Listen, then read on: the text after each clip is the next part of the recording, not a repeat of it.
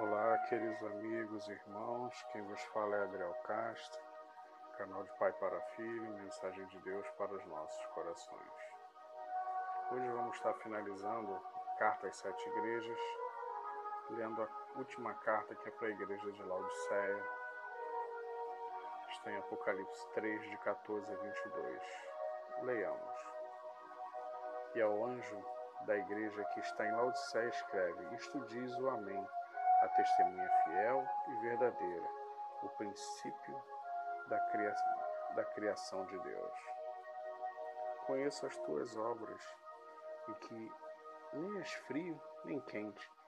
Quem dera fosses frio ou quente. Assim, porque és morno, eu não e não és frio nem quente, vomitar-te da minha boca.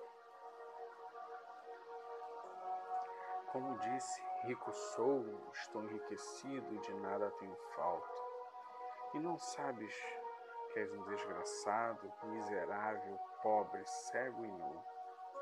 Aconselho-te que de mim compres ouro provado no fogo, para que te enriqueças, e roupas brancas, para que te vistas, e não apareça a vergonha da tua nudez.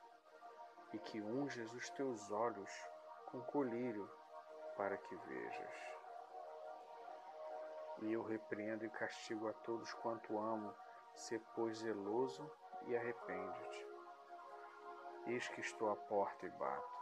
E se alguém ouvir a minha voz e abrir a porta, estarei, entrarei em sua casa, e com ele serei, e ele comigo. E ao que vencer, lhe concederei que se assente comigo no meu trono, assim como eu venci e me assentei com meu Pai no seu trono. Quem tem ouvidos, ouça o que o Espírito diz às igrejas. Amém. Que Deus abençoe a leitura de Sua Santa Palavra. A meditação de hoje tem título de Falta de Fervor Espiritual. A cidade de Laodiceia foi fundada 250, em 250 a.C., uma cidade estrategicamente localizada nas principais rotas comerciais do mundo em sua época. Uma cidade rica, abastada. E a igreja também assim era. Mas a igreja se moldou ao costume da cidade, à sua cultura. E ao invés de influenciar, foi influenciada. Seus membros toleravam o pecado em seu meio, já não incomodava mais, deixando alguns costumes pagãos entrar na igreja. Uma cidade rica e estava bem avançada na medicina oftalmológica de sua época, pois produzia um pó frígio que era utilizado para curar algumas enfermidades nos olhos uma cidade que tinha seu abastecimento de água vindo de outras cidades, onde um aqueduto vindo de Colossos com águas frias e outro vindo de Herápolis com águas quentes, que ao percorrer seu curso chegava morna na cidade. E quem não conhecia e bebia logo a água, e a água morna, sentia ânsias de vômito. Aí Jesus, mais uma vez sendo pedagógico, mostra para a igreja de Laodiceia onde ela está errando, utilizando seus aspectos geográficos e financeiros.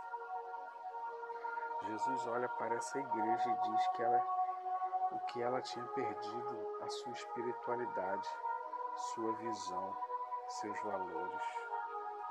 Jesus diz que está à porta e bate Olha a espiritualidade dessa igreja onde está.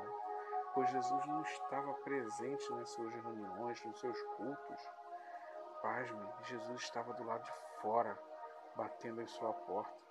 Uma igreja que se achava altamente espiritualizada, mas estava no CTI da espiritualidade, sem visão, sem fervor espiritual. Jesus estava a ponto de vomitar essa igreja. Tem uma ilustração em que um, um, um novo convertido chega em uma igreja, numa igreja rica, opulenta, e fala com seu pastor que gostaria de congregar lá, pois gostou muito da igreja. Porém, o pastor diz ao novo irmão para ir para casa, orar, meditar, pelo menos de uma a duas semanas, para saber se era aquilo que ele mesmo queria para ele. Esse irmão assim fez.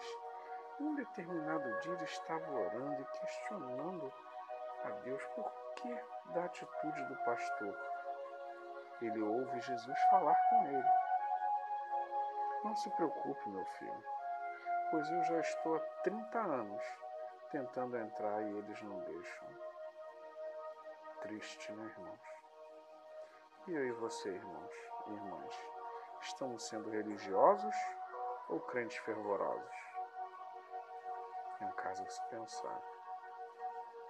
Estamos chegando ao final de 2022. Eu peço que o irmão e a irmã façam um check-up de sua vida espiritual e veja a igreja que está sendo. A igreja sou eu, e você, meu irmão, minha irmã. Que igreja estamos sendo? Estamos sendo luz em meio às trevas? Eu preciso melhorar muito, pois o fim está próximo e muitos não estão vendo isso, estão cegos para isso, cegos e surdos. Essa igreja, a igreja de Laodicea, era rica, abastada, mas o principal ela não tinha, que era Jesus. Em 2023 eu lhe faço um desafio. O desafio de proclamar o Evangelho de Jesus para os seus parentes, amigos, familiares. Faça isso e você vai ver o mover de Deus na sua vida, na sua casa, na sua família.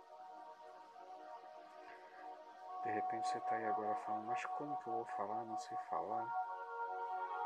Se santifique, irmão, o Espírito Santo de Deus vai lhe dar a oportunidade de falar a palavra certa, o momento certo.